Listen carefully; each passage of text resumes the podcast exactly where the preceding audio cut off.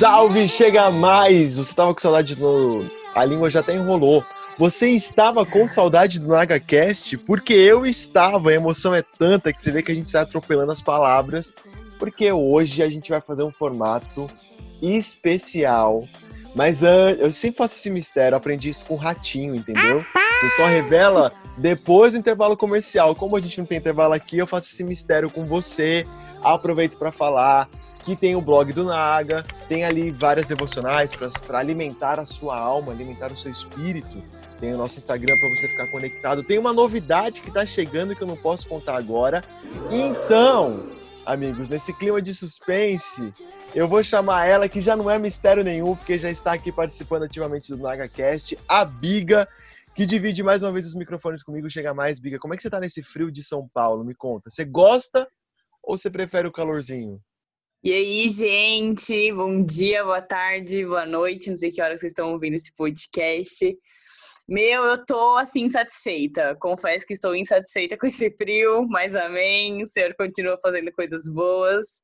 E não é esse tempo que vai impedir a gente bater esse papo delicioso com as nossas digníssimas convidadas. Exatamente. Ó, então, deixa eu aproveitar que eu vou explicar mais ou menos o tema que na verdade você aí que já leu o tema desse episódio já se ligou no que a gente vai falar. E aí eu passo a bola para a Big apresentar quem a gente recebe hoje. A gente vai fazer um formato novo aqui no NagaCast, que é o especial testemunhos. A gente vai trazer cada vez mais pessoas para cá com histórias de vida marcadas por Cristo e que tem muito a nos ensinar. Então, hoje a gente vai começar falando de um assunto que é realidade para muitos de nós nem todo mundo nasceu com o pai e a mãe cristão, né? Tem gente que nasceu numa casa onde a pessoa talvez tenha se convertido primeiro que os pais. Tem gente que nasceu numa casa em que os pais se converteram depois que essa pessoa já estava ali mais crescidinha e depois ela acabou se convertendo também. Mas a gente vai falar hoje sobre essa coisa. Nasci num lar não cristão. E agora, o que, que eu faço? Biga, quem que a gente recebe para falar sobre esse tema com a gente hoje? Hoje a gente tem as nossas digníssimas mulheres maravilhosas, Rebeca, e temos também a Maria Clara, ambas do Butantan, a ICF do Butantan, estão com a gente nessa, nessa conversa, nesse bate-papo. Tenho certeza que elas vão trazer é, um pouco da experiência delas, daquilo que elas vivem em casa, vão compartilhar um pouquinho da história delas com a gente hoje. Boa, então já quero começar mandando uma primeira pergunta aqui para Maria. Maria, seja muito bem-vinda, obrigado por participar do NagaCast. Para situar todo mundo aqui, a gente partir da mesma página, conta um pouquinho da sua história com relação a esse tema sobre ter nascido num lar não cristão. Seja muito bem-vinda. Oi, gente, que prazer ter esse podcast maravilhoso com pessoas maravilhosas. E minha história, poderia escrever um livro de mil coisas, mas vou resumir, afinal, o podcast, né? É, eu não nasci num lar cristão, eu sou filha do meio, então tenho uma irmã mais velha e um, um irmão menorzinho. Menorzinho não, né? Que eu acho que sempre vai ser bebê, mas tem 15 anos de bigode e quase barba, então não é pequeno. Mas a minha mãe sempre foi ligada em religião, assim, mas ela fez muito é, algo de muitas religiões, assim. Então, uma coxa de retalhos. Então, católica, e depois segunda, umbanda, terça, espiritismo, tipo, muita coisa. Então, não tinha nada algo relacionado a Jesus de fato, sabe? Era muito, todos os caminhos levam a Jesus. Então, a gente nunca levou muito a sério isso e tudo mais. Então, a gente nunca é, teve acesso a algo, algo específico que, eles, que meus pais colocaram a gente, olha, esse é o caminho certo e tudo mais. E aí, a minha mãe, então, vivia na igreja católica por muito tempo e ela levava a gente. Então, eu comecei a fazer tudo na igreja católica, assim, né? Então, eles eram bem fervorosos, assim, porque isso é muito, assim, na minha família, ser algo bem fervoroso em, alguma, em algum aspecto, e isso era relacionado à religião. E aí eles começaram a levar a gente lá, então a gente fez catequese, crisa, tudo mais um pouco, mas eu não me, eu não me identificava com aquilo, sabe? Aquilo para mim era um monte de regras e ninguém explicava de fato o que acontecia, o que não acontecia e tudo mais. E ao mesmo tempo eu estava numa vida muito louca com meus amigos do mundaço, assim, na escola, drogas, sexo no rock and roll, muito louca e de domingo na crisma, entendeu? Então não fazia nenhum sentido para mim, assim, nenhum mesmo. E aí foi então que minha mãe, meus pais quebraram financeiramente, e aí a gente teve que mudar de vida, de tudo, e a gente morava num bairro, teve que morar em outro, E aí minha mãe não tinha, a gente estava sem grana mesmo, assim. E aí minha mãe não tinha onde colocar a gente na escola, a gente precisava mudar e tudo mais de escola. E aí, uma vez, uma vizinha foi vender, tipo, Natura, Avon, essas coisas na minha casa, assim, aleatoriamente. Minha mãe, meu, não aguento mais essa moça falando, vai embora. E aí, ela começou a conversar, e minha mãe, meu, o que essa mulher tá falando, falando, falando. E ela começou a falar de uma escola cristã, que é a escola da ICF do Butantan, né, o CRE. E aí a minha mãe falou, nossa, que legal, que demais, mas nada a ver comigo e tudo mais, mas falou, quando a mulher falou em preço, ela falou, não, é isso, melhor que escola pública, vamos aí e tal. Ela levou e colocou a gente nessa escola. E aí, nesse meio tempo, minha mãe estava passando por algumas dificuldades também. Um momento que ela chegou lá na escola chorando muito e tudo mais, e ela não sabia que era uma igreja. Uma das, das pastoras de lá falaram: Meu, escuta aqui, você tem que entrar na igreja. E aí começou a orar por ela, mão na cabeça, charamanaia, tudo mais um pouco. Minha mãe morta, arranhando no chão da escola, e a gente está acontecendo aqui, assim, sem entender nada. A gente falou, tá bom, beleza, tá acontecendo alguma coisa. Durante um tempo, a gente estudou nessa escola e durante um tempo é, a minha mãe começou a orar pela gente, sabe? Orar pela gente e ela sempre falou uma frase que era, assim, da vida dela, que é enquanto eu estiver de joelhos, meus filhos vão estar de pé. Não importa se agora ou se em qualquer outro lugar, eu vou estar orando e jejuando por eles. E aí eles começaram a orar, minha mãe começou a orar pela gente. Era só ela na minha casa. Então, eu levava meu irmão na igreja, né, na cristã da família, para ir no cultinho que ele amava, mas eu e minha irmã, louconas, meu pai também não querendo saber nada com nada. E aí ela começou, tipo, semear na nossa vida e tudo mais. Em 2016, teve um acampamento de jovens da, da ICF, né, do Butantan. A minha mãe falou, não, vou te obrigar aí e tudo mais. Eu falei, você tá muito louca, vou pra praia com minhas amigas, beijão, carnaval, carnavrou, entendeu? Beijão, quem é você? Muito louca. Falei, nunca, tá louca. Aí eu falei, meu, vou embora, né? Ele falou, não, vou te obrigar, não tem como. Eu falei, meu, marquei rolê com meus amigos. Falei, meu, minha mãe tá vindo, a gente tem que fugir. Pedi um Uber com minhas amigas, vamos embora, não sei o que, não sei o que, aquela coisa de mãe. Tô entrando no Uber, minha mãe falando, você pensa que você vai com o carro atrás. Eu falei, é agora que o vexame vem, socorro e tal. Você não vai, tá, não sei o que, aquele bafafá me colocou no carro, aí foi pra igreja, eu lá emburrada. Eu falei, meu, saco das pessoas, não aguento mais, um de chata, que não era nada chato, né? Que hoje em dia são meus melhores amigos da igreja, assim, mas, tipo, na época eu falei, meu, insuportável, tudo que eu poderia estar no carnaval, maresia, tudo mais um pouco. Fui pra lá, pra esse acampamento de carnaval, que todo mundo, se você perguntar, todo mundo falou, meu, pior acampamento de carnaval, todo mundo passou mal, era um sítio aleatório, mas tive um encontro com Jesus doido, assim, doido. Deus me pegou lá graças a Deus, hoje quase todo mundo da minha casa é. A minha irmã não é muito assim, mas em nome de Jesus, quando minha mãe estiver de joelho, ela vai estar de pé. Então, acho que é isso um pouquinho. Então, hoje em dia, eu não nasci num lar cristão, mas hoje em dia, glória a Deus, todo mundo serve a Jesus na minha casa. Aleluia, aconteceu. Rê, eu queria perguntar para você como é que foi no seu caso, como que é essa história, compartilha um pouquinho com a gente como aconteceu, como foi o seu primeiro encontro e como que é aí na sua casa hoje em dia? Oi, gente, primeiro de tudo, né? Que honra estar aqui com vocês, muito bom, obrigada pelo convite. A minha história da Maria, elas são meio parecidas, mas elas são muito diferentes ao mesmo tempo. Dessa galera que a Maria falou, dos rolês e tudo mais, estava lá, eu no meio também. Vivemos essas loucuras praticamente juntas. e é muito engraçado, né? Quando a gente é adolescente, a gente acha que a gente quer ser adulto e a gente quer viver é, e nossa, quero ficar muito louca, eu vou me divertir muito se eu for assim. E eu fui essa pessoa até os meus 17 anos. Eu tava fazendo 17 anos no começo do ano, assim. É, um amigo meu me ligou e falou: Oi, quer ir numa igreja comigo hoje? E eu fiquei tipo, tá, vou, né? Eu, eu topava literalmente todos os rolês, assim, qualquer rolê eu estava lá. E a minha família, ela sempre foi muito católica, assim, católica roxa, a família inteira. E eu ia, porque, né, companhia para minha mãe e tudo mais. É, quando esse meu amigo me chamou para ir para a igreja dele, eu fui esperando nada, né? Porque acho que todo mundo que não cresceu em lar cristão tem isso, né? De ir pela primeira vez e falar, tipo, ai, ah, tá, vou lá para a igreja, e aí quando você chega, Deus te dá uma rasteira, e você fala, epa! é, fui para essa igreja, foi assim, absurdo. Deus me falou literalmente todas as coisas que eu precisava ouvir. O pastor parou o culto no meio para descer, para orar por mim e fazer a igreja inteira orar. Meus amigos que estavam comigo ficaram em choque, tanto quem era crente quanto quem não era. E foi assim, loucura. Depois disso, eu fui do mundo pro muro. Ao invés de ir do mundo pro crente, eu fui pro muro. Fiquei ali em cima do muro, então ia no culto de sábado, porque eu não ia de domingo, porque eu não tava afim, porque eu tinha preguiça. Eu ia no de sábado, mas sexta-feira eu tava no rolê. E aí teve uma vez que todo mundo começou a movimentos, igreja, meus amigos começaram todos a andar muito nesses movimentos. E eu fui para uma festa numa sexta-feira. Era aniversário do meu pai, era sexta para sábado, aniversário do meu pai era no sábado. Fui para essa festa, bebi todas, fiquei muito louca. É, pedi uma carona para ir embora, entrei no carro do meu amigo, nove pessoas dentro do carro.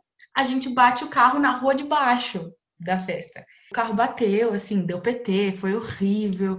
É, ninguém se machucou, só eu. Quebrei meu pé, tive que fazer cirurgia, fiquei uns dias internada. Quando me tiraram do carro, eu sentei na, eu lembro que eu sentei na guia da calçada assim, e a gente bateu num poste, então não tinha luz mais na rua. E aí dois amigos meus, que já eram cristãos, saíram de trás do carro, não sei como, eles foram para lá, mas eles saíram de trás do carro, eles, os dois assim, e uma luz em volta deles. E quando eu olhei aquilo, eu comecei a chorar. Eu falei, gente, olha a posição que eu me coloquei na frente de Jesus. E eu comecei a chorar, e foi naquele momento que eu tive o meu maior encontro com Jesus, sabe? Foi completamente transformador. Meus amigos vieram orar por mim. E naquele momento eu entendi que o acidente de carro, ele não aconteceu. Deus não planejou o acidente de carro, mas ele deixou que acontecesse para que eu visse que aquele não era o caminho que eu tinha que seguir. E aí foi naquele momento que eu aprendi aquilo, sabe? Que eu tava literalmente pegando a minha vida, que Deus me deu, que Deus planejou, que Deus desenhou com todo cuidado e eu tava jogando no lixo. E aí eu mudei literalmente da água pro vinho, comecei a tentar trazer minha família, minha mãe, assim. Isso foi em 2017. Fiquei dois anos aí conversando com a minha mãe, com os meus pais, e minha mãe brava quando eu falava que eu queria me batizar, não deixava, não deixava. E eu não ia sem a bênção da minha mãe, né? Foi no momento que eu entrei na ICF que minha mãe falou: Filha, tá bom, pode. Vou com você às vezes, de vez em quando, vou com você no culto, mas raro, assim. Ela, a primeira vez que ela foi no culto foi que o Nicolas Moretti ligou para ela e falou: Eu vou pregar, eu queria que você fosse. Aí ela foi lá, viu ele pregando. Consegui arrastar minha irmã mais nova, que ela tem 15 anos hoje, arrasto ela para tudo que é lugar. E assim, gente, quem conhece a minha irmã sabe que ela é a coisinha mais doce e fofa que existe na face da vida. Então ela vai comigo, ela tá sendo acompanhada dentro da igreja, tá crescendo super. A minha irmã mais velha ainda, infelizmente, não. Meu pai e minha mãe também não. Mas, né, joelho no chão, que eles ficam de pé, né, Maria? é, a gente tá nesse processo aí de, aos pouquinhos, passinhos de formiga. E, mas mesmo assim, é muito gostoso ver como Deus tem agido na minha família mesmo que eles ainda não estejam é, dentro disso junto comigo, sabe?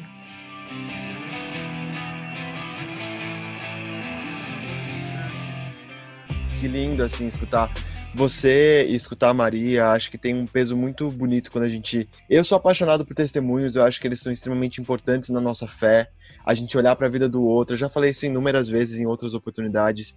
A gente olhar para a vida do outro e ver como Deus é real, como Deus é presente, é, do, do, do, nosso lado, né? Como, como Deus muda histórias tão próximas. Agora tem um desafio que é o dia seguinte. Então, a, a Má estava lá no acampo, encontrou Jesus, a Beca sofreu um acidente, encontrou Jesus daquele, de alguma forma muito louca, mas tem um outro dia que você acorda e você fala, o que, que eu faço agora? É, Má, no seu caso, um pouquinho diferente da Beca, a sua família estava também conhecendo a Cristo no mesmo momento em que ele encontrou você. Como é que foi desenvolver essa espiritualidade, a sua fé, depois do acampamento? É, também é, isso refletindo na sua família, na sua mãe, nos seus irmãos. Como é que foi no outro dia em que você acordou, no dia na segunda-feira e falou: "Bom, vou começar aqui essa parada de ser cristã"? Como é que foi para você? Para mim, isso é uma, é uma área muito legal de falar, porque na minha cabeça era muito, nossa, agora eu virei cristã, pronto, pufa, acabou, tipo, nossa, coisa linda, maravilhosa. E não, para mim foi um processo, assim, um processo. Estava falando até com as meninas do discipulado na semana passada. Foi um processo, assim. Não foi da noite pro dia que eu larguei tudo que eu fazia e decidi fazer. Foi um entendimento, assim. E como a gente estava também todo mundo junto em questão de crescer espiritualmente na minha família, foi muito bom. Porque foi aí que a gente começou a fazer culto caseiro na minha casa. Então, tipo, dias que o Espírito descer na minha casa loucamente no jantar, assim. Então, era muito bom porque foi um processo eu entender tudo isso e caminhar com Jesus e ter esse entendimento, mas foi muito bom também, porque não só minha família, né, dos meus pais e tudo mais, mas minha família de amigos também se converteram na mesma época. Então, para mim, isso foi muito importante, porque a gente começou a ter é, um, um, entendimento é, genuíno, verdadeiro, mas em conjunto, em família, em comunidade. E aí eu entendo que cada vez mais a comunidade é a resposta para o dia seguinte, sabe? Se eu tô no dia seguinte, encontro Jesus e vejo que no dia seguinte eu tô sozinha, é muito mais difícil de eu colocar, olhar e falar, agora eu vou, agora eu vou caminhar, sabe? Mas quando eu tenho pessoas junto a mim, caminhando comigo, acho que fica muito mais fácil. E acho que uma das maiores ferramentas disso foi o discipulado na minha vida também. Pessoas que olharam para mim e viram coisas que eu nunca ia ver, porque por mais que eu tivesse encontrado Jesus e aquele naquele acampamento, aquele feriado foi um dos mais marcantes da minha vida, eu ainda precisava tirar a sujeira, sabe? Trocar de vestes e falar, olha, essa é a antiga Maria Clara, essa é a nova Maria Clara, eu preciso viver sobre isso. Então, acho que a maioria das coisas, o que mais é, define essa fase de dia seguinte para mim é comunidade, conviver junto com essas pessoas, se apegar a essas pessoas para a gente caminhar juntos e entender que eu vou cair, eu vou errar, né? Porque agora eu, eu, me tornei cristã, eu me converti, eu sei a verdade, que eu vou para sempre ser perfeita, linda, maravilhosa, entendeu? E eu acho que então isso foi um processo de também me aceitar. Olha, tem dias que eu vou errar sim, que eu vou falar não estou certa, mas que eu sei que no dia seguinte é sempre uma nova chance para eu acertar, sabe? Total. Eu acho que pra gente que é, ou nasceu no lar cristão, ou que está na igreja, que recebe essas pessoas que se converteram em momentos diferentes da vida, tem a lição da gente entender que essas pessoas elas não vão saber tudo agora, né? A gente às vezes cobra do outro aquilo que a gente levou anos para afirmar na nossa cabeça, para a gente entender. Eu estou ajudando uma amiga também nesse sentido de caminhada com Cristo, e às vezes eu, eu falava assim, mas como é que você não entende isso? Assim, é óbvio que você não entende isso. Eu levei 24 anos para entender e tem um monte de coisa que eu também não conheço.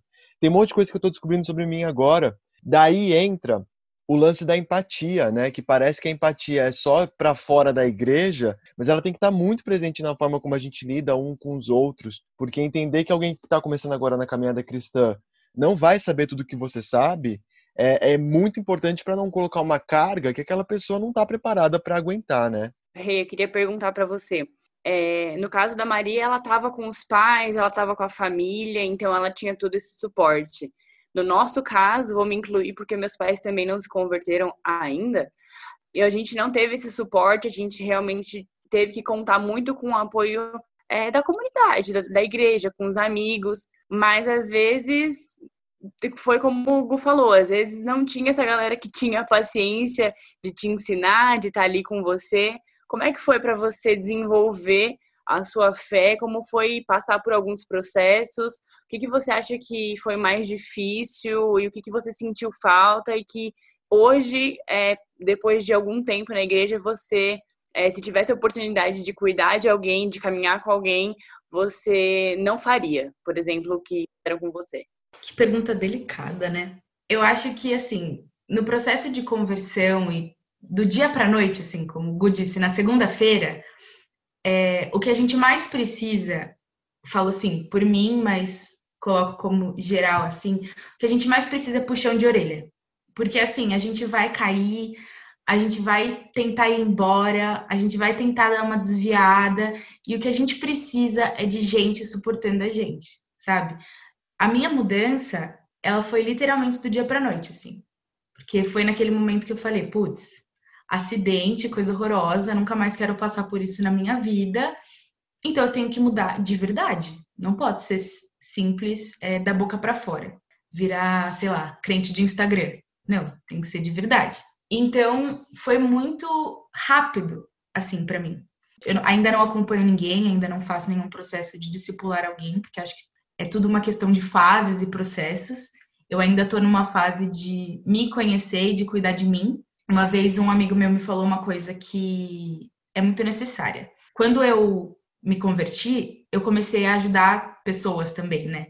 Já me converti meio que servindo em movimento, ajudando e tudo mais. E teve um momento que nisso eu caí numa depressão, eu fiquei muito mal.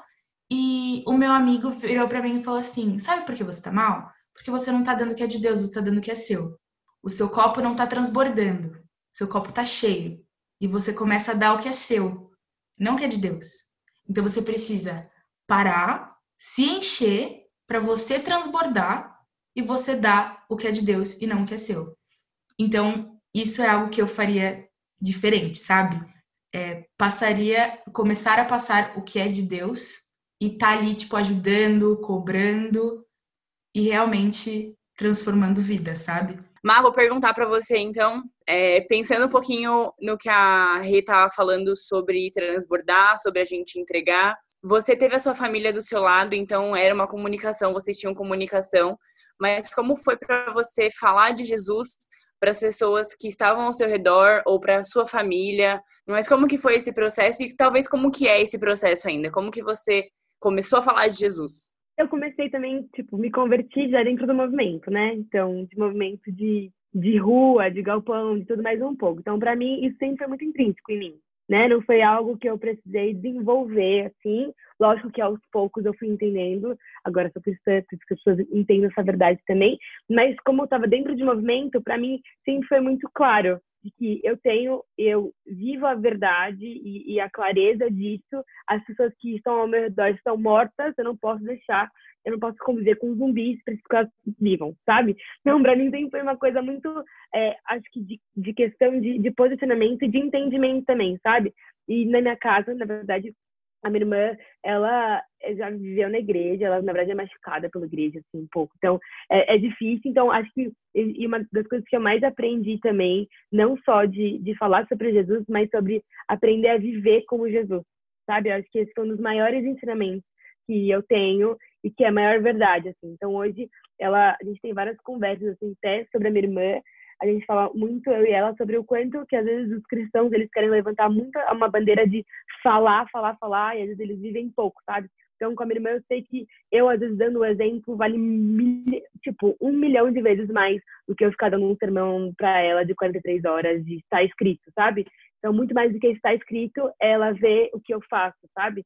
Então acho que é mais ou menos isso, assim. Agora, Beca, eu imagino que para você também seja algo parecido com o que a Má tá contando aqui pra gente, mas eu queria contar um pouquinho de um bastidor. É, quando a gente estava fechando a gravação desse podcast, eu mandei uma mensagem para a Beca e falei assim: olha, a gente quer gravar com você, a gente vai ter a Má, a Big e tudo mais. E a Beca fez um comentário que foi assim: cara, legal, só que assim, eu não sei se eu vou conseguir sair, porque justamente os meus pais não gostam que eu saia, ainda mais nesse clima de pandemia. E aí eu avisei ela, falei assim, não, mas fica tranquila que vai ser pelo Zoom. Mas naquele comentário eu senti, Beca, assim, um, um respeito muito grande aos seus pais, mesmo eles não seguindo a mesma fé do que você. Muitas vezes a gente acha que pelo fato de a gente já conhecer Jesus, isso nos torna emancipados dos nossos pais. Como é que é para você isso? Como é que você fala de Jesus? É, como é que você vive Jesus, mas também respeitando uma autoridade que são os seus pais? É, e que nesse momento não seguem a mesma fé que você. Tem algum conflito nisso? Você conseguiu achar um equilíbrio para viver isso respeitando os seus pais? É, os meus pais, eles não são ateus, pelo menos. Já é um passo assim, dado a mais. Eles acreditam, então eu encontrei o ponto, o ponto médio, que é Jesus. Então, ao invés de conversar sobre todas as diferenças, né, entre a religião evangélica e a religião católica, eu encontrei o ponto em comum, que esse ponto em comum é Jesus. E a gente conversa muito sobre isso aqui em casa. É, a minha mãe, ela tenta muito trazer as diferenças às vezes, e aí é Bíblia. É discussão de Bíblia que a gente vai conversando. É, mas eu acho engraçado, um dos pontos mais engraçados aqui em casa é que a minha mãe, ela não gosta muito, meu pai ele já não liga para ele, é mais indiferente. Mas a minha mãe, ela já não gosta muito disso. Então, assim, ela tem ciúmes das minhas famílias, das minhas, das minhas amigas que têm família cristã, que eu vivo na casa. Tem ciúme da minha discipuladora, tem ciúme de todo mundo. Então, é, é muito complicado. Mas eu vejo também como ela tá começando a respeitar, porque às vezes, por exemplo, sabe aqueles filmes super hereges que tem na Netflix? Mas que todo mundo acha que é muito cristão, ela acha que é muito cristão. E aí ela me chama e fala: Filha, eu quero muito ver esse filme com você.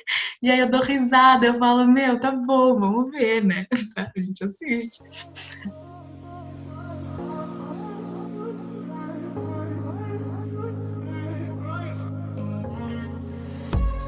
O papo tá bom, mas chegou a hora da nossa última pergunta e a gente sempre tenta trazer aqui no NagaCast é, discussões que, obviamente, falam sobre a nossa fé, a nossa espiritualidade, mas que sejam práticas, né? Que assim que você que está escutando terminar esse podcast, você consiga colocar isso na sua vida, que isso mude de alguma forma o seu olhar para as coisas. E a gente quer realmente trazer agora esse momento de conselho. Vou começar com a Má. Má, seguinte, vivendo tudo aí que você viveu, é, descobrindo Jesus dessa forma como você descobriu, sendo encontrada por Ele. Se você pudesse dar um conselho, o que você ressalta dessa sua experiência como algo importante para quem também se encontra numa situação como você se encontrava? Eu vou até contar uma, uma história que sempre que a gente está conversando sobre alguma coisa relacionada a isso, a testemunho evangelismo, eu conto. É uma história da Jocum, provavelmente você que está ouvindo e você daqui comigo devem ter ouvido, senão ela é perfeita. É a história de um missionário que foi enviado para uma aldeia de índios canibais. E aí eles falam, olha, a gente vai te enviar para lá, você precisa ser muito forte, você precisa pedir uma estratégia para Deus para falar sobre Jesus para aquelas pessoas, porque ou você é comido ou você é comido. Não existe nada assim que nesse tempo você fale sobre Jesus, mas que você vai morrer, você vai morrer, né? Ok, ele deve ter aceitado, né? Morrer para ele era lucro, ok, tudo bem. E aí ele falou assim: eu vou para esse lugar. E aí Deus deu uma estratégia para ele, para ele ser como Jesus. Em momento algum ele falou sobre Jesus, em momento algum ele é, pregou alguma coisa, ele deu algum sermão, ele ministrou alguma coisa, mas em todo momento, em cada momento, ele era como Jesus. E no fim, não comeram ele, não mataram ele, glória a Deus, né? Mas ele foi, ele morreu de velhice lá, e aí ele foi enterrado numa área de uma parte da, da aldeia deles. Depois de um tempo, a igreja que enviou esse missionário falou: a gente vai enviar outro missionário, porque a gente não sabe o que aconteceu, a gente vai enviar outro missionário. E aí esse missionário foi lá, e aí Deus deu a estratégia para ele falar sobre Jesus, e ele pregar muito mais do que só explicar situações básicas da vida, mas falar sobre a história de Jesus. Ele começou a falar sobre a história de Jesus, explicar um dia, outro dia e tudo mais. E aí, no final dessa situação, de, de uma, das pregações dele, o cacique chamou ele e falou: Olha, eu quero te falar aqui, esse Jesus que você está falando, eu conheço, ele viveu aqui com a gente. E aí levou até o túmulo desse cara, desse missionário, desse primeiro. E aí ele falou, não, impossível, não existe. Jesus, tipo, nasceu dois mil anos atrás. Impossível ele estar na aldeia de vocês canibais, não existe. E aí ele falou, não, esse cara viveu comigo. Esse missionário começou a chorar e a aldeia inteira foi salva. Foi uma loucura, mas é um dos grandes exemplos para a gente entender o como a gente ser como Jesus, muito mais do que a gente só querer ter um discurso de Jesus, muito mais do que a gente querer apresentar ele, a gente representar Jesus em tudo que a gente faz.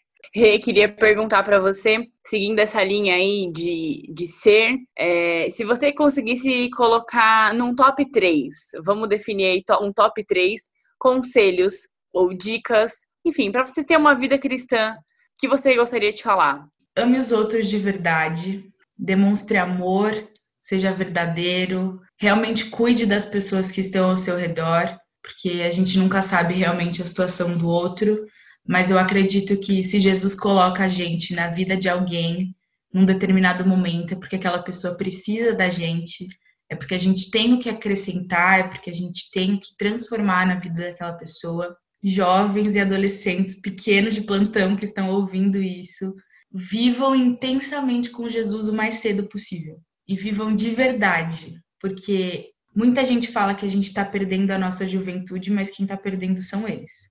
Então, esse eu acho que é o maior conselho que eu deixo. Busque Jesus de todo o seu coração e de verdade, e quanto mais cedo, melhor. Porque eu me converti com 18 anos, mas mesmo que tenha sido com 18 anos, é... eu ainda acho que foi tarde, sabe? Eu sinto falta do que eu não vivi com Jesus nos primeiros 18 anos da minha vida por mais que eu saiba que tem muito ainda para viver com Jesus, pelo resto da minha vida e da eternidade, eu sinto falta desses 18 anos que eu não passei na presença dele. Então, deixo essa dica para vocês de que se vocês puderem, o quanto antes, conheçam o coração de Jesus.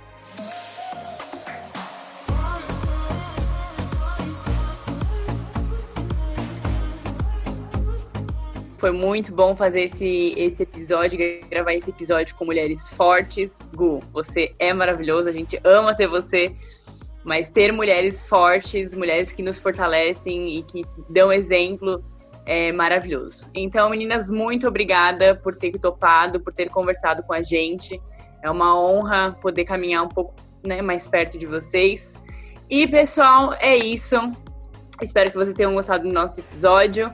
Fiquem com Deus, ouçam o nosso episódio, compartilhem. É isso, um beijo e fiquem com Deus até o próximo episódio. Tchau! Tchau, até mais!